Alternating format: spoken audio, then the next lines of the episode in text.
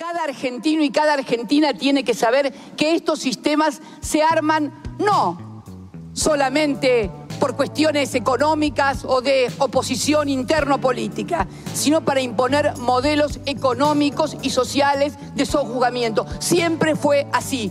Era así en la dictadura, cuando los metían en la ESMA, pero además de meterlos en la ESMA por subversivos, le robaban el lavarropa, la heladera, le hacían firmar una escritura a la madre. Siempre fue así. Siempre atrás de estos sistemas perversos y delincuenciales está la instauración de un modelo económico de despojo, de saqueo, de hambre y de miseria para el pueblo argentino.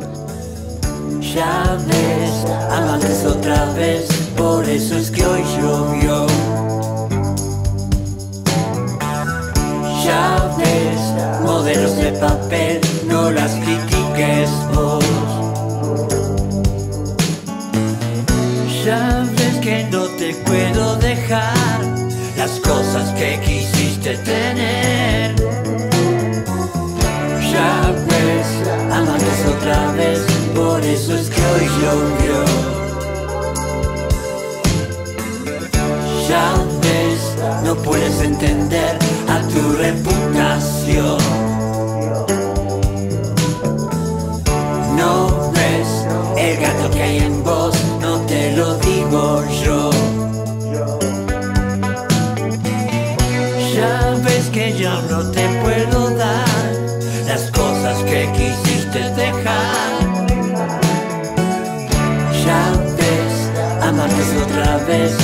Por eso es que hoy llovió.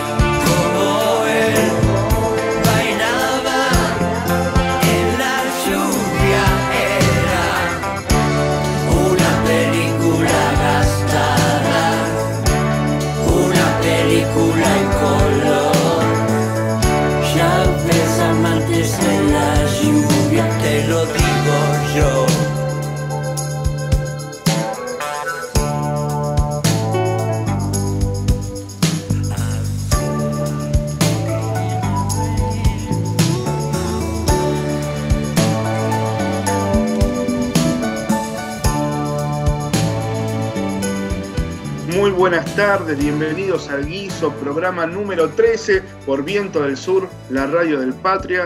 Desde ya les dejo las redes que están en Instagram y en Twitter. eh, y es Guiso el Guiso, ¿eh? así que si nos quieren escribir para mandarnos mensajes, saludos, opiniones, eh, objeciones, lo que tengan para contarnos, para decirnos, estamos abiertos a recibir su comunicación. Como siempre, están conmigo Roby Villarroel y Florencia Gutiérrez. Muy buenas tardes, compañeros. Buenas tardes, Leo. Buenas tardes, Flor. ¿Cómo andan? Muy buenas tardes, ¿cómo les va? Buen miércoles. Recién Roby, no, Leo decía programa número 13 y yo pensaba, todavía Roby no habilitó su pileta y ya estamos en el programa número 13. Qué increíble. Qué Bueno, increíble, pero- ya hace calor. Es la productora, son las productoras eh, que están, las productoras son las que están poniendo excusas, que, que conste eso al aire. Con Con esto de la pandemia, distancia, cada uno lleva sus, sus antiparras, sus patas de, de Su- rana, cada uno Su, lleva sus cosas. su patito inflable, todo, ¿no? Ya queda poquito, ¿eh? parece que la vacuna en cualquier momento ya está aplicándose masivamente, así que bueno, esperemos que este año que entra sea distinto, ¿no es cierto? Eso me va a tocar a mí primero, así que lo siento mucho, chicos. ¿eh? ¿Eh? Eso, eso te echaba tu edad entonces, inducí- inferimos eso. Sí, sí, sí. Y bueno, ya Flor, si no lo iba a decir, me adelanté porque Flor siempre me lo recuerda. Bueno, Hoy, amigos y amigas, tenemos un tema que es, ha sido muy, muy charlado, muy analizado, eh, un tema que tiene que ver con la nueva modalidad con la que se llevan puestos gobiernos y tiene que ver con el término lawfare, ¿eh? un término que según el diccionario inglés tiene que ver con un método de guerra no convencional, o por lo menos eso es lo que dicen los ingleses, y que los fines siempre es el ataque político, ¿no es cierto? Eh, obviamente con la excusa tal vez de la corrupción, como se ha conocido eh, de manera más, más masiva en, en nuestra región, ¿no es cierto? Así que hoy estaremos metiéndonos de, de lleno en eso, en ese tema.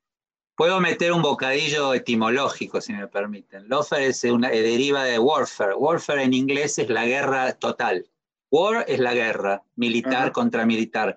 Warfare es guerra total, es, que además es un juego de, un juego de consola hace muchos años.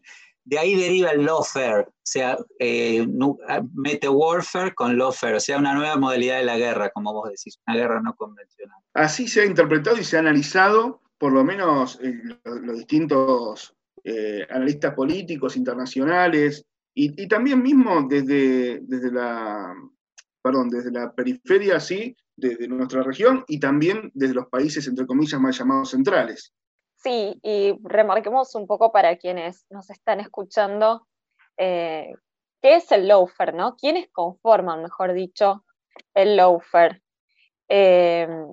Tenemos que hablar de, lo podemos ver como un triángulo, de la manera más simple, me parece, en donde hay por un lado, ¿no? Una, una parte del triángulo, la pata judicial eh, y de servicios de inteligencia también, la corporación económica, económica política, y por otro lado la corporación mediática. Y entre ellos trabajan de manera eh, como si fueran un engranaje, ¿no? Funcionan de manera coordinada para ir manteniéndose, incluso fortaleciendo su peso en las decisiones de los pueblos.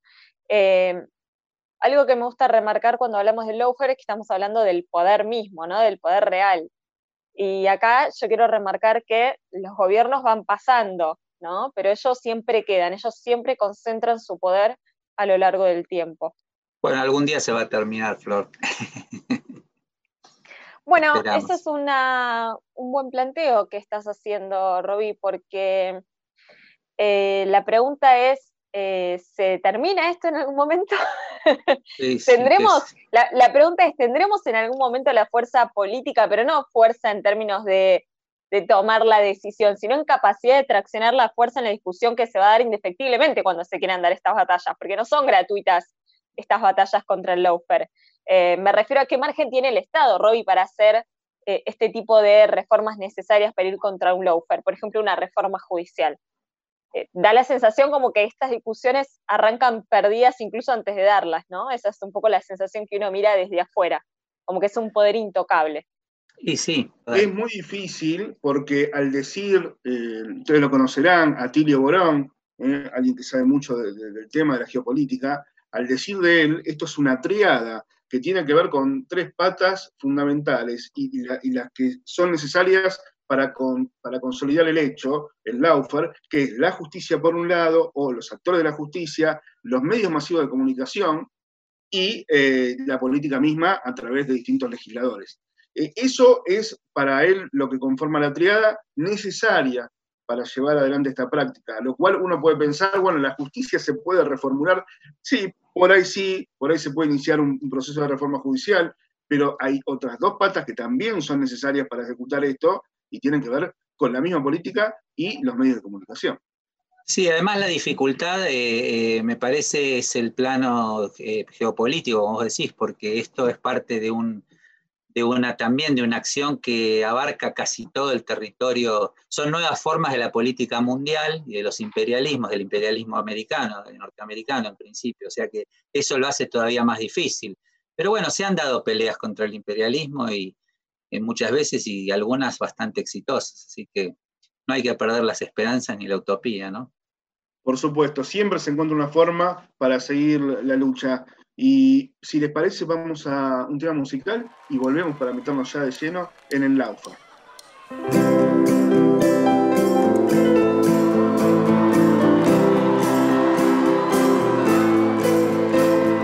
Cuando no estás, o me encuentro en otro lugar del mundo. Cuando no estás, me equivoco una vez por segundo. Cuando no estás, la soledad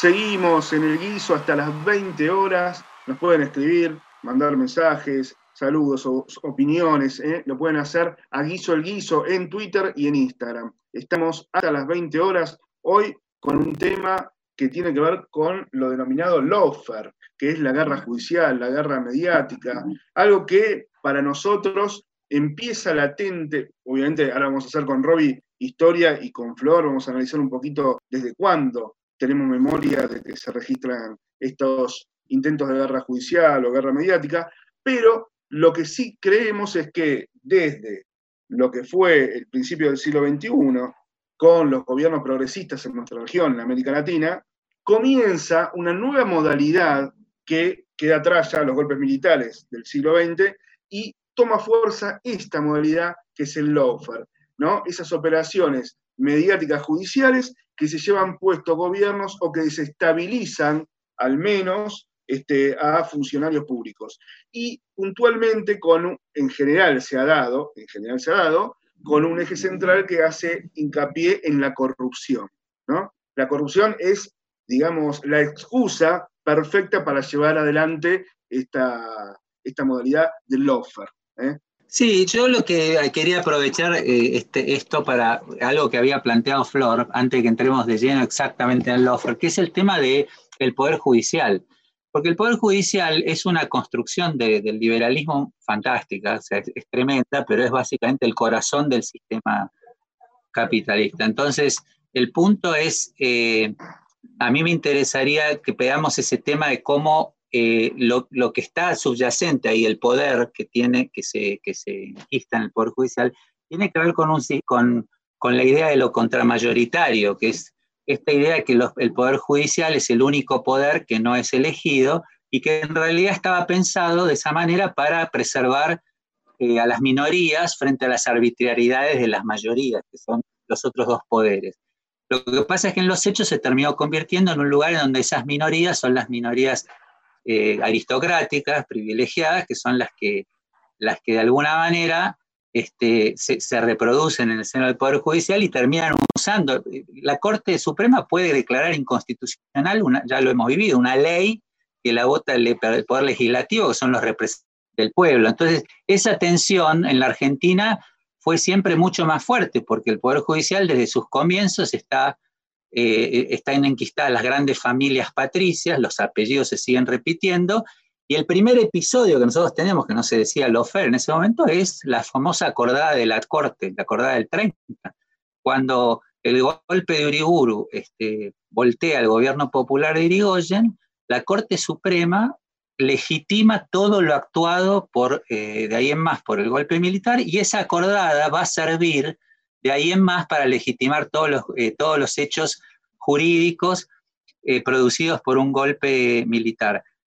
Fíjense que, si me permiten un minuto, eh, los, integrantes de, ese, de esa corte eran también apellidos patricios, Figueroa Alcorta, Montes de Oca fue el que fue a negociar con la corte y el procurador que termina firmando la acordada es Horacio Rodríguez Larreta, no el actual, sino... Era abuelo. Exactamente. Entonces digo, a partir de ahí, eh, eh, curiosamente, se legitiman todos los golpes de Estado, que recién en la, Constitución del 94, en la reforma, se declararon insanablemente nulos los, los actos de un golpe militar. Pero fíjense que si se hubiese aplicado el Lofer, incluso todo lo que, lo que el golpe del 43 eh, realizó en favor de la justicia social podría haber sido declarado insanamente nulo. Eh, sin embargo fue acordado. Lo que quiero decir es que es una tensión importante que hay en el Poder Judicial y que no ha sido resuelta y que en la Argentina ahora se retoma con mucha furia porque, porque el Poder Judicial vuelve a ser un elemento de, poder político para, contra las mayorías, digamos, de alguna manera. Sí, el Poder, el poder Judicial eh, en coordinación con el resto de los poderes, no nos podemos olvidar del poder económico concentrado, que en un ratito vamos a desarrollar, eh, y el poder mediático. Porque, ¿Por qué es tan intocable ¿no? el poder judicial, ese poder arcaico que es la justicia? Que está por encima, digo, para pasar en claro lo que vos decías recién, Roby, está por encima de cualquier gobierno democrático, ¿no? Electo democráticamente. Un gobierno electo puede durar un mandato de ocho años en caso de que alcance la reelección. El poder legislativo también a lo largo de los mandatos se van cambiando las figuras, los nombres, los apellidos.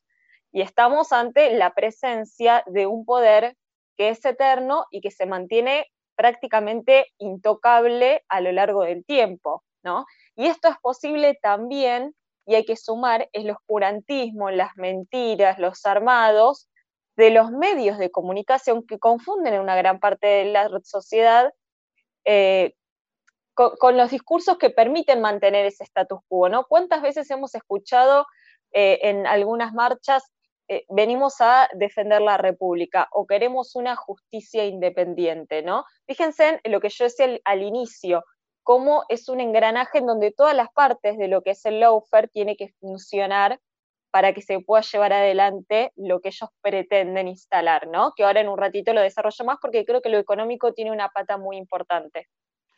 Exacto.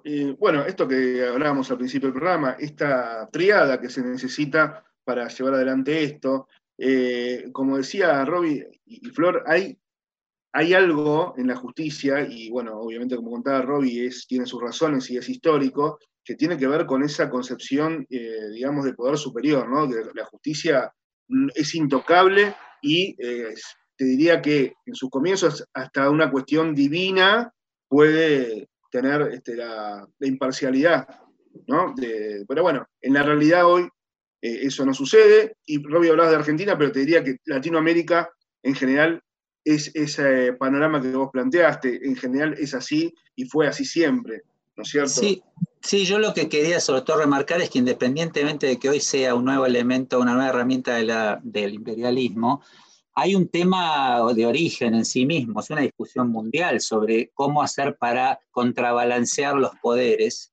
De hecho, hay países donde ya los jueces eligen, pero también la, discusión, la discusión sigue dándose porque, porque no se termina de zanjar esta idea de cómo contrabalancear para que un poder no, no, no, no se digamos, no abuse sobre los otros. Es un tema interesante, pero que está, es constitutivo de, de la cuestión judicial, ¿no? En Estados Unidos no se eligen los jueces eh, sí, ahora, sí, efectivamente. Sí. Sí, sí. sí, sí, sí, porque curiosamente en Argentina, aunque se siguió el modelo constitucional de Estados Unidos, en el caso de los jueces se tomó modelos europeos. Es, es una cosa extraña ahí, pero bueno, sí es cierto. Y todo esto también hoy desde una perspectiva de una sociedad que no es la misma del siglo XX, una sociedad de la información, donde eh, se legitima a través de, de, ellos, de los medios, digamos, la sentencia antes de tenerla que da el Poder Judicial, y ahí ya está, se lleva puesto a gobiernos, funcionarios, eh, nada, desestabiliza. desestabiliza. esa es la discusión sobre la democracia que se sigue dando, que también lo planteó ya un par de veces Cristina, ¿no? que es este tema de cómo cuando se piensan los tres poderes, había poderes que antes no existían, y el poder era tan concentrado ni tampoco estaba el poder de los medios y, y, las corporaciones que tomaron un poder por encima de los estados. Es un problema central de la democracia. Bueno, Yo quería remarcar, eh, perdón, no, no, ahora que estaban hablando, quería remarcar el, el término de fortaleza institucional, ¿no? Cuanto mayor es la fortaleza institucional en los países, más difícil es el lawfare. Y cuanto más débil es la fortaleza institucional, más fácil es. Este era un planteo que hizo de manera extraordinaria Graciela, Graciana Peñafort, que ella decía, bueno, miremos Ecuador, miremos Brasil, Perú, Bolivia. Eh, suelen acontecer estos procesos de lawfare en los países donde tienen las instituciones más débiles, ¿no? Y no pasa mucho ni en los países centrales, ni en Norteamérica, en esos países no se habla tanto del lawfare, aunque está presente, pero no destituye los gobiernos tan fácilmente como pasa en América Latina. Sin dudas, sin dudas. Bueno, nos vamos este, a una tanda, volvemos y continuamos con el tema por ahí. Esta vez eh, Florencia nos va a dar su mirada desde lo económico, ¿no? Cómo, qué consecuencias tiene y cómo se maneja y cómo se trata. Vamos, ah, hay una cosa que me, quedé con, con, ganas de decirle uno, yo era pequeño y recuerdo un programa que se llamaba Mesa de Noticias, que se emitía por Canal 7, y ahí había un personaje que hacía de periodista y decía, somos el cuarto poder. Así que mirá, ya hace más de 30 años, ¿eh? donde se manejaba ese concepto de que también son un poder, ¿no es cierto? Vamos a una tanda y volvemos para seguir con el tema. Tal vez muchos no lo recuerden, pero cuando fue derrocado por un golpe militar, Irigoyen, la entonces Corte Suprema de Justicia de la Nación declaró legítimo y legal los golpes militares. Ahí se inició la etapa más negra de la historia argentina.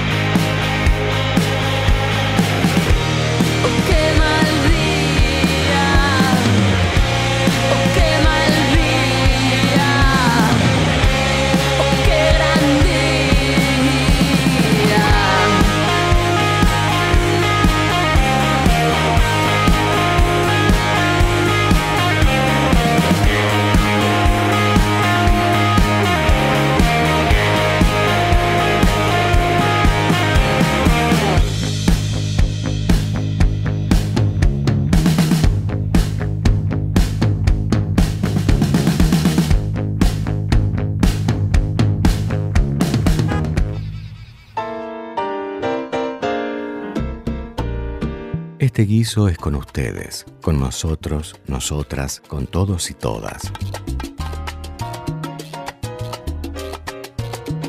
Con los que lo cocinaron desde el primer grito de libertad y con los que lo cocinan todos los días. El guiso, todos los miércoles de 19 a 20 horas en Viento del Sur, la radio del Patria.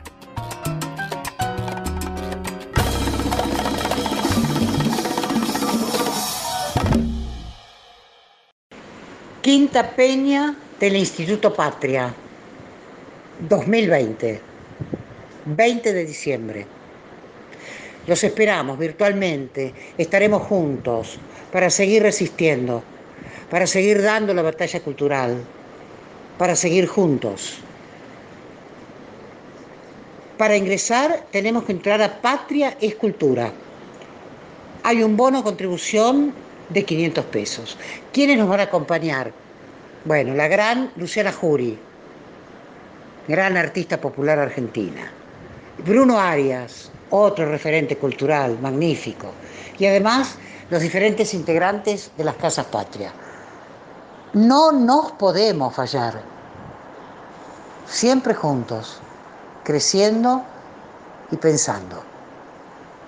Instituto Patria pensamiento, acción y trabajo para la inclusión americana. Fuerte abrazo. Seguimos hasta las 20 horas por el guiso, por la radio Viento del Sur, la radio del Patria. Eh, bueno, vamos a pasar un chivo importantísimo, porque esto es para, este, para, para pasar un buen momento y para también aportar algo de todos nosotros al Instituto Patria, que fue un emblema de resistencia, hay que decirlo cada año, al finalizar el año, se hace la peña de despedida de año. Este es el, este es el domingo a las 20 horas, el próximo domingo. ¿eh? Estarán artistas como Luciana Yuri y Bruno Arias. También habrá músicos invitados de todas las casas patrias de las provincias. ¿eh? no solo en Buenos Aires, sino en todas las provincias que está la Casa Patria, está funcionando, se llevará adelante eh, también distintos números musicales. Para comprar la entrada lo pueden hacer por www.patriaescultura.com y seguimos de lleno en el tema de hoy, el Laufor. Yo ya compré mi entrada para la Peña del Patria y eh, vamos a seguir con el Laufer, claro. Eh, y yo decía que quería hablar un poco del poder económico, que era como la otra pata, ¿no? Porque hablamos de tres poderes necesarios para reproducir un sistema injusto, ¿no? Porque lo que busca justamente el lawfare es mantener privilegios, ¿no? Los intereses concentrados, los grandes apropiadores de la renta, es proteger, como fue en su momento el latifundio, para que eso no se discuta, ¿no? O el modelo agroexportador, como me decía nuestra productora Caro temprano. Bueno, yo lo quería relacionar esto con los eh, dueños de los grandes medios de multimedios o de comunicación, ¿no? Tenemos que hablar de grandes conglomerados económicos que tienen empresas financieras, agrícolas, ganaderas, rubro de, explotación eh, minera, de entretenimiento, o sea, tiene una diversificación de actividades que cada vez representan más los intereses personales o de sus propias empresas que los intereses generales, ¿no? La antítesis del rol de un medio de comunicación. Entonces, si vos tocas como poder, como Estado, el poder que tiene este conglomerado económico, vamos a ponerlo con nombre y apellido para que se entienda, para que seamos claros. Si vos le sacás el negocio estatizando las AFJP y se la pones esa guita a los jubilados, tenés el lawfare, ¿sí? Tenés a Madu preso, ¿no? E, eso es, me parece, eh, la mejor representación que podemos dar de cómo los intereses económicos también se relacionan con esto, ¿no?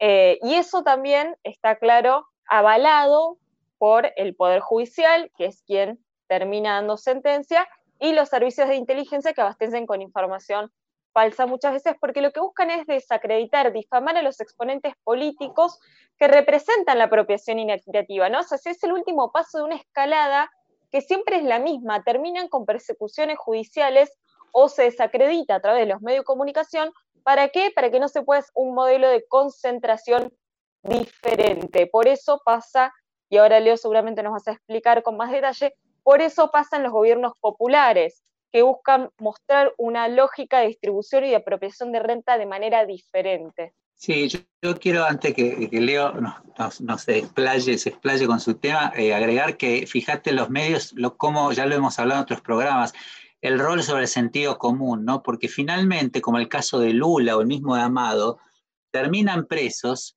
en, en, una, en una, digamos, eh, acción que desde el punto de vista jurídico tradicional es insostenible por un departamento, en el caso de Lula. Siguen hablando de que compró un departamento, el caso de Vudú y, los famosos, este, lo de Vudú que es increíble, que le pagaron al arrepentido con un hotel para que, un arrepentido que todo el mundo sabe que fue una insostenible. Sin embargo, eso se sostiene en un sentido común que ya instaló que todo, como vos decís, Flor, todo lo que viene del gobierno popular es corrupto, falso o, o antidemocrático, ¿no? Es increíble.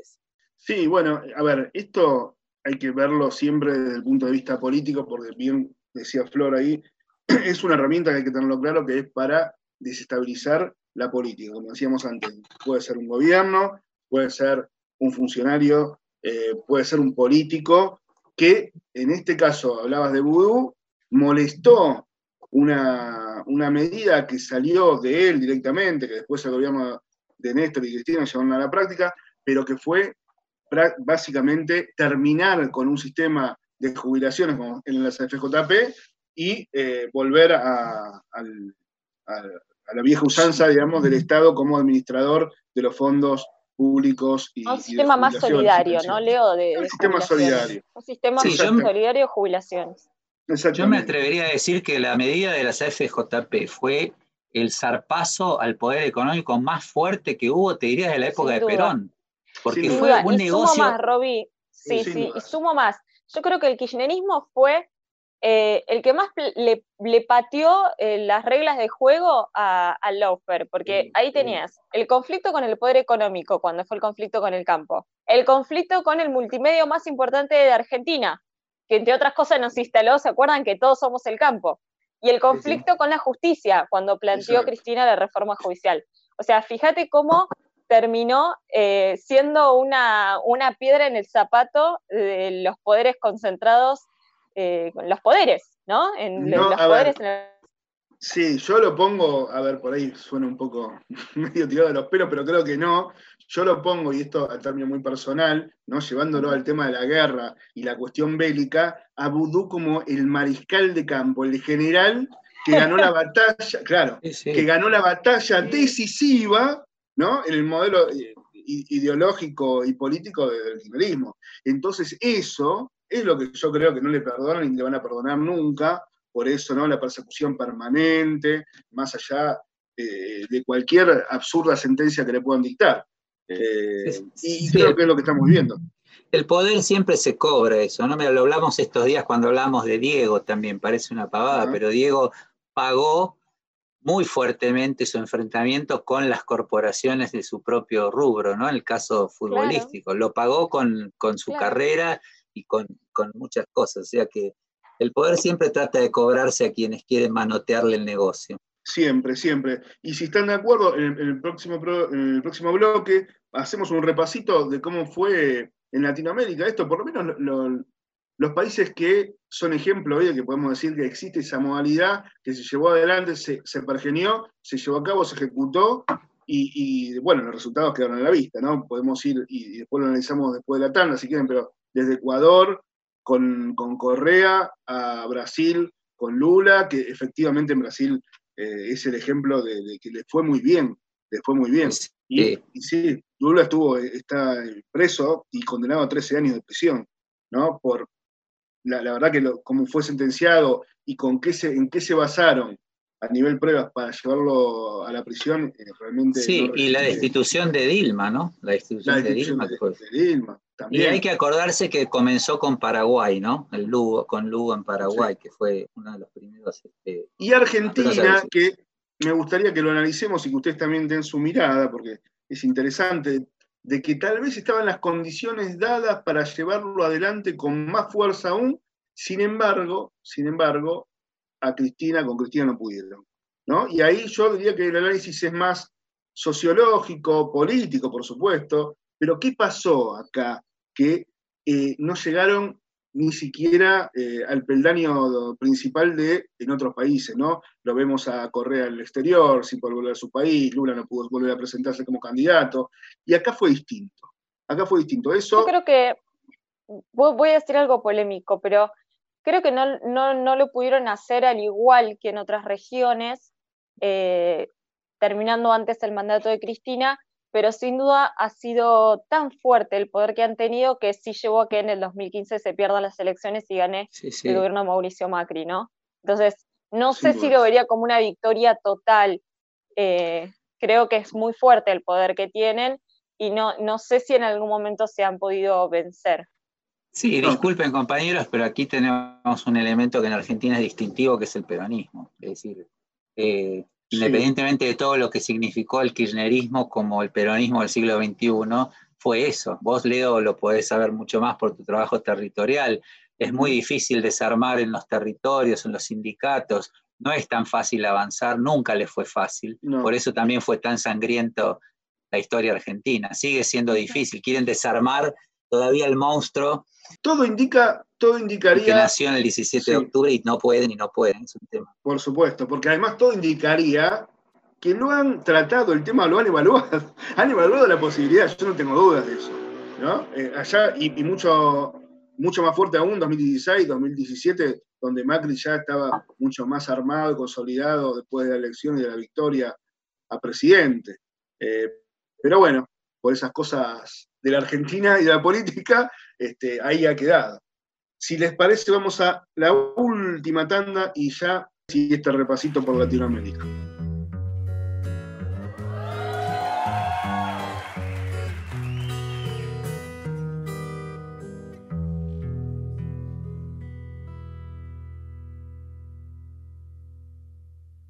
Y dice...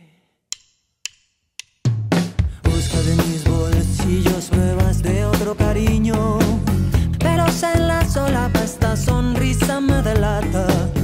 Labial en la camisa, mi coartada está chatrizas. Estoy en evidencia, engañar tiene su ciencia. Estoy hasta la coronilla.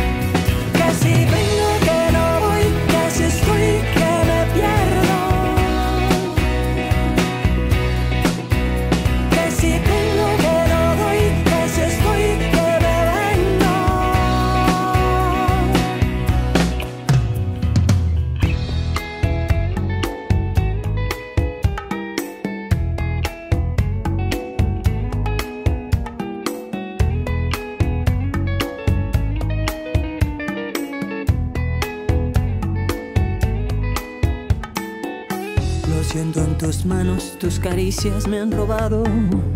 Lo vuelo en tu boca, esos besos ya son de otra. ¿Quién será esa infame que no deja que yo te ame? Si yo la encontrara, le partiría esa cara. Estoy hasta la coronilla. Tú no eres mi media costilla.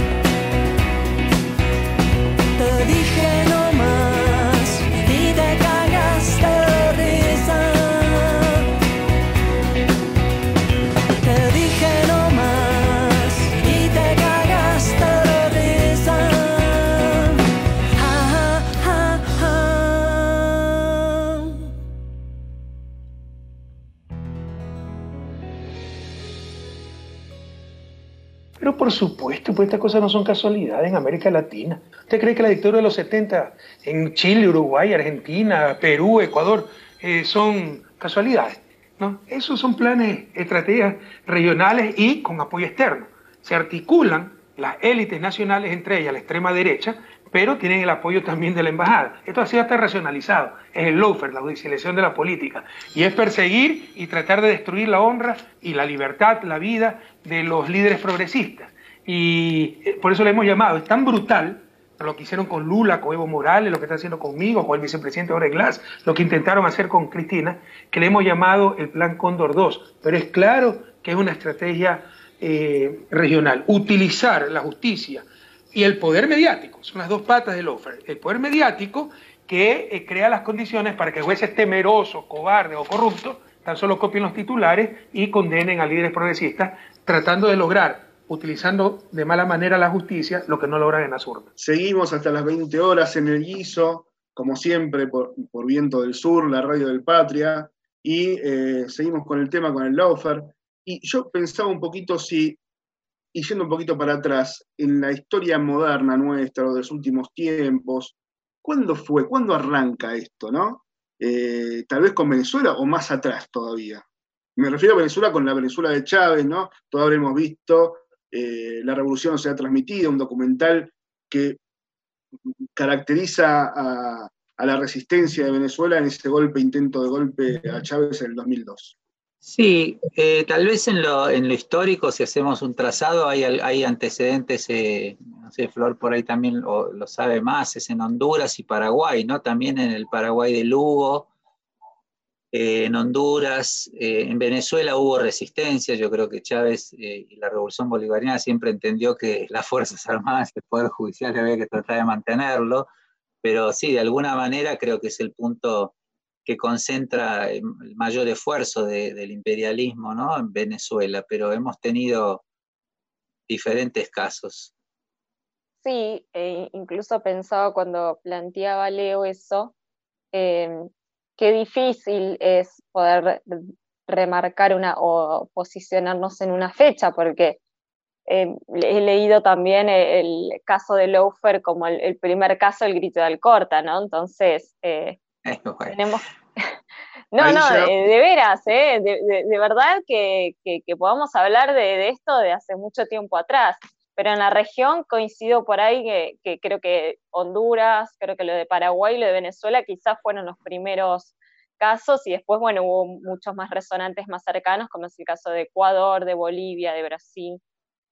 Sí, por ahí desde el punto de vista sistemático es como dice Leo, que es algún fenómeno del siglo XXI. Por supuesto que la judicialización de la política existió en todos los países.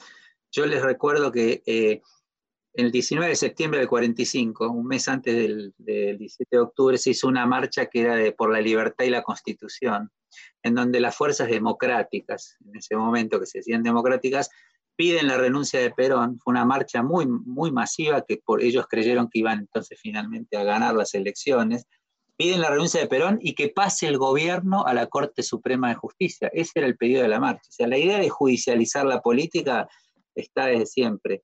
Me parece que esta cosa sistemática sobre los gobiernos populares en todo el continente es más bien una estrategia coordinada eh, después de la, de la caída del muro y sobre todo cuando ya los golpes de Estado no, no, no están consolidados por la sociedad, ¿no? Cuando exactamente.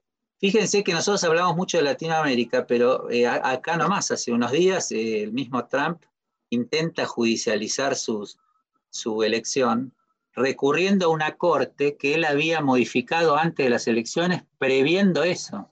Eh, él pone por primera vez un juez de la corte contra la recomendación de todas las fuerzas de la oposición, incluso de, los medios, y sin embargo él mete un nuevo eh, cortesano, previendo que va a ir a disputar la, en la justicia lo que él dice va a ser un fraude.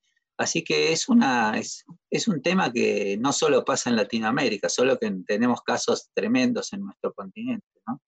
Y acá nuestra productora Caro Casani nos tira algo que es realmente histórico, y que tiene que ver con esto, que es una definición del Martín Fierro, que dice, hacete amigo del juez, no le des de qué quejarse, que que siempre es bueno tener palenque ande ir a rascarse. Claro. Entonces, mirá qué viejo que es esto, ya siglo XIX. Y bueno, claro, es lo que yo decía. A ver, yo no sé si coinciden conmigo. Yo quiero remarcar eh, la carta de Cristina Fernández de Kirchner, ¿no? La última carta, que está directamente dirigida a la Corte Suprema de Justicia en parte, ¿no? La, segunda mitad. Ella, yo em, eh, quiero leer tres o cuatro párrafos que me parece que son interesantes. Ella remarca la actuación del Poder Judicial representado por la Corte Suprema de Justicia de la Nación no hizo más que confirmar que fue desde allí, o sea, desde la Corte, donde se encabezó y se dirigió el proceso de Laufer. Sigue en otro párrafo. La articulación mediática judicial para perseguir y encarcelar opositores se desplegó en nuestro país con toda su intensidad desde la llegada de Mauricio Macri a la presidencia de la Nación y lo que es peor aún, continúa hasta el día de hoy. Algo me parece que importante para remarcar.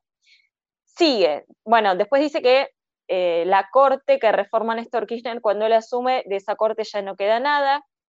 Eh, habla de la designación de jueces por parte de eh, Mauricio Macri en su gestión, jueces que designa por decreto, y continúa diciendo que entonces nadie le debería, nadie se debería engañar que el Laufer en este momento está en su apogeo, ¿no? y que además está garantizando la impunidad de los funcionarios macristas que durante su gobierno no dejaron delito por cometer. Y termina diciendo la carta de Cristina.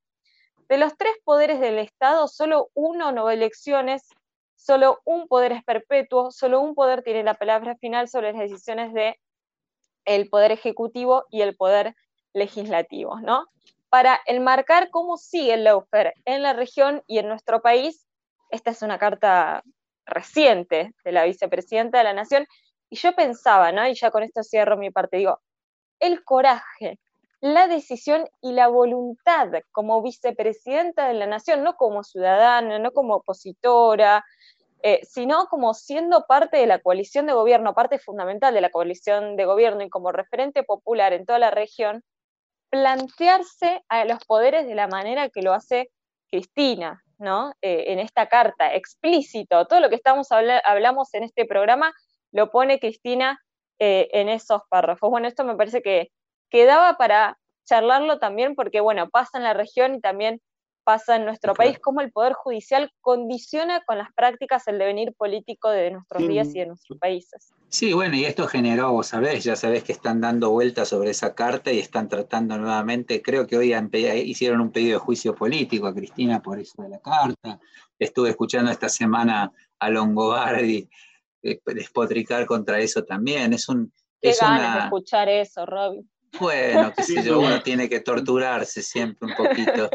Pero sí, es tal cual. Además, porque el fallo ese de la Corte es, un, es, realmente lamentable. Pero, pero Roby, por eso remarco la valentía. Es la vicepresidenta de la Nación, no le está diciendo cualquier persona. Sí, totalmente. Está plantando ante la Corte la vicepresidenta de la Nación. No, a ver, yo, yo no tengo dudas, lamentablemente se nos está yendo el programa pero esto es un tema que da, por lo menos para tratarlo en varios y, muy, muy minuciosamente, porque, a ver, si yo ahora puedo decir que los últimos dos años, lo, que tenemos como ejemplo en, Latinoamérica es Ecuador, con Rafael Correa, donde un juez demanda captura internacional, lo implica en un secuestro a un asambleísta de la oposición y eso hace que eh, Rafael Correa termine en el exterior. En el caso de Brasil, eh, Lula, como decíamos antes, condenado a 13 años de prisión por una causa que se llamó Lavallato, que también sería para un programa si quieren analizarlo, de cómo fue armada, porque esa sí que fue una causa armada, y cómo decenas de testimonios fueron desechados y solo, solo tomó con un intercambio de correos electrónicos para que la sentencia lo condenase por 13 años, que el objetivo era, claro, sacarlo eh, como candidato a presidente, porque seguramente, seguramente ganaba también las elecciones en Brasil. Bueno, ahí habrá que hacer un análisis también de por qué sucedió y cómo fue que sucedió, por qué el la pasividad del pueblo brasilero en, esa... Eh, la construcción por abajo, la construcción por abajo. Eh. Claro. Bueno, y en Argentina, como hablamos, pero creo que no tenemos ni tiempo ni posibilidad de analizarlo, pero es muy rico y yo creo que el año que viene este tema lo tenemos que tratar y mucho, se me ocurre a mí, se lo dejo acá a las productoras, a Mariana y a Caro para ver qué, qué opinan ellas, pero me parece que es un tema para analizar, desmenuzar y trabajar muy, muy minuciosamente. Yo quiero traer, ya que acá, eh, yo sé que a Flor le encanta la antigüedad. Eh, eh, uno de los textos que yo leía cuando estudiaba en historia fue el de Hesíodo, que es un, escritor que escribió. ¿Hace cuántos años, Robin? Hace muchos años ya. No había Lofer en ese entonces. ¿qué año, ¿Qué año antes de Cristo estábamos hablando? Ni había Lofer. Por eso, bueno, Hesíodo hablaba conmigo en el 700 a.C.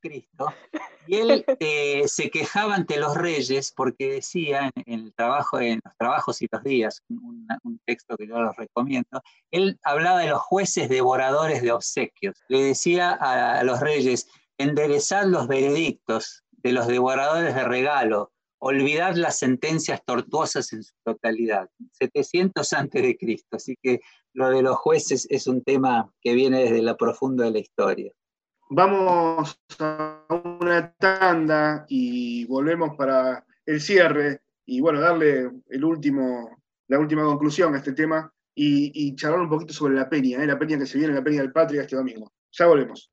Y si miramos con detenimiento la historia de los golpes de Estado que se han venido dando en América Latina a partir del año 2009 en Honduras, esos golpes de Estado ya se apartaron de lo que había sido el tradicional protagonismo de los militares en la concreción y la ejecución del golpe y se convirtieron en la criatura de, esta, de este triángulo de este trípode formado por legisladores, jueces, fiscales eh, y, periodistas, que directamente fueron los que se hicieron cargo, por ejemplo, de acabar con el gobierno de eh, Juan Manuel Zelaya en Honduras. Y que tres años después se repite esa misma operación en contra del presidente Fernando Lugo en Paraguay. Y que luego se pone en marcha ese dispositivo, fundamentalmente en Brasil, para acabar con el gobierno de Dilma Rousseff una vez que Dilma Rousseff fue reelecta como presidenta del Brasil y que se puso, por supuesto, en marcha también en Argentina, cuyo resultado estamos viéndolo en estos días, ¿verdad? O sea que el ataque a la democracia ya no se hace a partir de el predominio del sector militar, sino que fundamentalmente se hace en función de la articulación entre estos tres actores clave, miembros de la justicia, del mundo periodístico y de las legislaturas, de los congresos, este, las cámaras senadores o diputados, hay países con asambleas unicamerales, ¿verdad? Pero bueno, lo que sea, los legisladores. Y este es el nuevo ataque a la democracia. Es la forma como Estados Unidos está tratando de revertir el proceso que se inaugura a finales de 1998 con la elección presidencial de Hugo Chávez en Venezuela. Y en donde la estrategia ahora, en lugar de apelar a las Fuerzas Armadas, es crear, manipular a la opinión pública, para lo cual el papel del periodismo es fundamental, creando imágenes estereotipadas, demonizadas de los principales dirigentes progresistas o populares que hay en la región, y sobre todo si están en ejercicio de la presidencia mucho más todavía, para lo cual fue necesario desandar el camino desarrollado por el derecho a lo largo de los últimos 250 años o 300 años, volviendo a una época en donde una persona podía ser acusada de ser responsable de un delito y bastaba con esa acusación para que fuese enviada a la cárcel un poco el modelo, si ustedes quieren, de la vieja Inquisición, ¿eh? que durante tanto tiempo se aplicó, que decía tal persona es responsable de haber cometido un acto herético, no se sabía nada de él, pero primero que nada iba a la cárcel, se lo torturaba de una manera salvaje hasta que el hombre confesaba o la mujer confesaba. Se está aplicando ahora básicamente el mismo, derecho, el mismo modelo una involución en la ciencia jurídica de más de dos siglos, dos siglos y medio, por lo menos. Y la prueba más clara está en los dichos del juez Moro, que condenó a Lula a seis años de prisión, ¿verdad? Este, en donde él dice, no contamos con las evidencias para condenarlo, pero tengo la convicción de que el hombre es culpable. Y con la sola convicción del juez, se lo manda a Lula a la cárcel. Y esa convicción es luego avalada en segunda instancia por la Cámara de Apelaciones. Esto significa un, retroceso fenomenal en nuestros derechos ciudadanos. Como decía la jueza María Laura Garrigó de Rebori, que fue una de las fundadoras de Justicia Legítima, en la Argentina de hoy todos nosotros estamos en libertad condicional. Basta que algún gran medio de circulación nacional diga que alguno de nosotros ha cometido un delito o un crimen para que de inmediato haya jueces dispuestos a dictarnos una prisión preventiva. Y después van a buscar las pruebas. Ahí está el caso de Milagro Sala, que va a cumplir casi ya, poco tiempo más, tres años en la cárcel. No hay pruebas todavía, no hay sentencia, no hay cosa juzgada, pero está presa. Presa. O, en algunos casos, se fabrican pruebas en procesos absolutamente distorsionados que violan las reglas más elementales de la Administración de Justicia y se manda a la cárcel a personas sin que haya, como se dice en el lenguaje jurídico, méritos suficientes para enviarlo a la cárcel. Hay muchos casos acá en la Argentina en donde no ha habido esa evidencia. El caso de Amado Vudú, por ejemplo, es uno de ellos, de los tantos, ¿no es cierto? Eh, pero también pasa en, otros países. El vicepresidente Jorge Glass, ex vicepresidente, fue vicepresidente de Rafael Correa, fue electo vicepresidente con Lenín Moreno, está en la cárcel, cumpliendo una condena, ¿verdad? Sin ningún, eh, ningún aporte de evidencia documental irrefutable que permita, como dicen en esos cursos de Estados Unidos, más allá de toda duda, ¿eh? que ellos lo usan para ellos, pero no acá, más allá de toda duda, de que es culpable de haber cometido un delito. No se lo logró probar. No se lo logró probar, a pesar de que Glass exigió que se demostrara. No hubo manera de demostrarlo. No importa, igual está preso.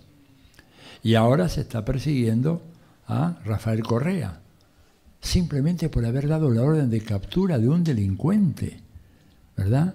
Que estaba en Colombia y que fue apresado conjuntamente por las fuerzas policiales de Colombia y del Ecuador. Y se lo acusa, se le inventa cualquier cosa. Ya se lo sacó de la carrera presidencial con un referéndum de vuelta absolutamente violatorio de la misma constitución ecuatoriana, pero que los medios dijeron que era absolutamente legal y legítimo, ya Rafael Correa no puede ser presidente, ¿verdad? Y ahora se lo quiere poner preso o inhabilitarlo para el ejercicio de la función pública en todo, para todo el resto de su vida, una inhabilitación permanente. ¿Por qué? Porque es un peligro. Entonces, estamos hoy ante nuevos ataques contra la democracia en, todo el mundo, no solamente en América Latina. Quería hacer esta pequeña nota al pie para no pensar que esto nos pasa solo a nosotros. Una democracia que está siendo atacada por el resurgimiento de sectores retardatarios de carácter fascista o fascistoide en países como Estados Unidos, ¿verdad? Con la experiencia de Donald Trump, en buena parte de Europa, en buena parte de Europa, que lo estamos viendo, eh, eh, una xenofobia y un racismo y una persecución en contra de los migrantes que no tiene precedentes. Ni siquiera se produjo una situación de tantas cantidad de personas refugiadas en Europa desde la época de la Segunda Guerra Mundial, con gobiernos de derecha ultranacionalistas. Italia acaba de elegir un gobierno a cuyo frente hay dos émulos de Mussolini. ¿eh? cambiando las circunstancias históricas concretas, pero el discurso, un discurso, racista, reaccionario, tremendo. En España, bueno, tuvo que, eh, que renunciar Rajoy, que había perdido la protección, o mejor dicho, que no pudo seguir engañando al pueblo y a los medios y a los demás partidos del, del Congreso, ¿eh? ocultando los hechos de corrupción, no solamente de su partido, el Partido Popular, sino de la propia monarquía española, que provocó el derrumbe, ¿verdad? llegamos al momento final del programa. Le dejo a Robbie la última reflexión y eh, las conclusiones finales a los dos, también a Florencia de, de. Bueno, este, no sé, todavía estoy pensando lo que me dijo Flor, pero bueno, es así, tengo que acostumbrarme. Hay, hay un lofer también eh, generacional que se ejerce sobre nosotros. Pero bueno. Hace, hace la conclusión la voz de la experiencia. No. no, yo insisto en que es muy importante dar eh, la discusión y la pelea con el coraje, como dice Flor, que tiene Cristina pero creo que tenemos que tener presente que la discusión real y que es la que también siempre el peronismo y sobre todo Cristina ha, impuesto es la idea de la reforma judicial. Se nos viene un año en que con suerte, con la vacuna y también con la recuperación económica que todos esperamos, vamos a tener que tomar muchas medidas para la redistribución. Y el, y el obstáculo más grande seguramente lo vamos a seguir encontrando en el Poder Judicial. Así que es una discusión central para los próximos años para poder ver si podemos recuperarnos de la primera pandemia que tuvimos del 2015 al 2019. Así que la discusión de la reforma judicial en el marco del LOFER es central y creo que Cristina otra vez lo puso sobre la mesa como se debe. Yo, e, este programa me pasó algo puntual, para cerrar, les quiero contar, de que me permití relajarme totalmente, pensar, porque son esos temas en donde uno no tiene ningún tipo de certeza, ¿no? Y tiene más duda y pregunta que cualquier verdad que pueda llegar a tener, quizás en lo personal por, por falta muchas veces de conocimiento del funcionamiento judicial. Pero sí hay algo que es, me parece innato en todos, y es preguntarnos y respondernos, ¿estamos, nos sentimos representados por esta justicia? ¿Sentimos que el Poder Judicial nos representa, funciona? Bueno, creo que la respuesta unánimemente es no. Entonces, claramente algo hay que cambiar. E, esa es como la, reflexión que, me quedó desde muy, desde muy interno y personal. Sin dudas, y, tiene que ver, a ver, una diferencia sustancial con los otros dos poderes. En la justicia, a los jueces, a los fiscales, a los defensores también, porque no, eh, nadie los elige, eh, o no los elige, digamos, el voto popular. Entonces, eso creo que también en un momento lo planteó Cristina y me parece que ahí también hay una clave importante para, para esa reforma. No sé si sucederá o no, o cómo será, ¿no? Pero eh, creo que juega también y pesa en esa discusión. Sí, bueno, tendremos que reflexionarlo en la peña entonces, no sé si les parece. Claro, claro, aprovechar Con un, vino y unas empanadas virtuales. El guiso este también, porque no, hace calor para el guiso. Yo las extraño, yo te digo que fui a todas las peñas hasta ahora y la verdad que la pasábamos muy bien. Se comía muy bien, se bailaba mucho y bueno, y la pasábamos bien, así que la vamos a extrañar, pero vamos a hacer fuerza para que sea una gran peña virtual, esperando la próxima que seguro será nuevamente con los cuerpos danzantes en este caso. Volvemos y no me la voy a perder, ¿eh? no me voy a, perder los, el cuerpo danzante de Robin. Eso hay que verlo, hay que verlo. Hay que ver cómo llego a la próxima peña. Soy un hombre mayor, Flor. Hay que ver para creer. Les reitero que pueden conseguir las entradas en www.patriaescultura.com, que la peña es este domingo 20 a las 20 horas, que artistas invitados como Luciana Yuri y Bruno Arias estarán al frente, que músicos de las casas patrias de las distintas provincias donde hay sucursales o sedes de las casas de la Casa Patria, eh, estarán también siendo parte de, la peña. Te quiero decir, Flor, simplemente sé que creo que te gusta Fito Páez, te recuerdo un tema que dice, el tiempo maldita daga lamiéndonos los pies. Vos vas a estar acá también, así que no te preocupes. Mirá cómo, mirá cómo la tenía guardada y la, dejó para el final. Te la, la acepto, Roby, la acepto con altura. El paso del tiempo es para todos y para todas y para todos. Así que. Así es, sí. Bueno, obviamente agradecer a Mariana Ponce de León y Carolina Casani, las productoras de este programa, el contenido gracias a ellas, también a Diego Cisternas en los controles y, hacer posible que salgamos al aire, y a Gaby Corral, como siempre, acompañando todos los programas de El Guiso. Bueno, será, nos tenemos que ir, les agradecemos haber sido parte de este programa y hasta el próximo miércoles. Entonces nos, nos despedimos. He elegido la historia antes que ellos me declaren absuelta. A mí me absolvió la historia y me va a absolver la historia. Y a ustedes seguramente los va a condenar la historia. Nada más y muchas gracias. Ella está fumando en la ventana, esperándote.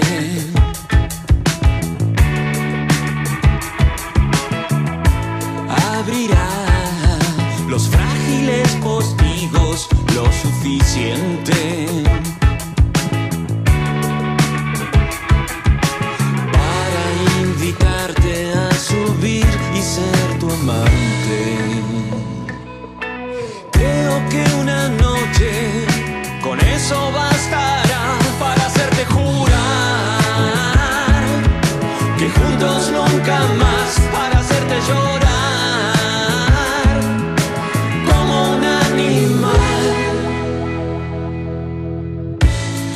está paseando en bicicleta por el boulevard.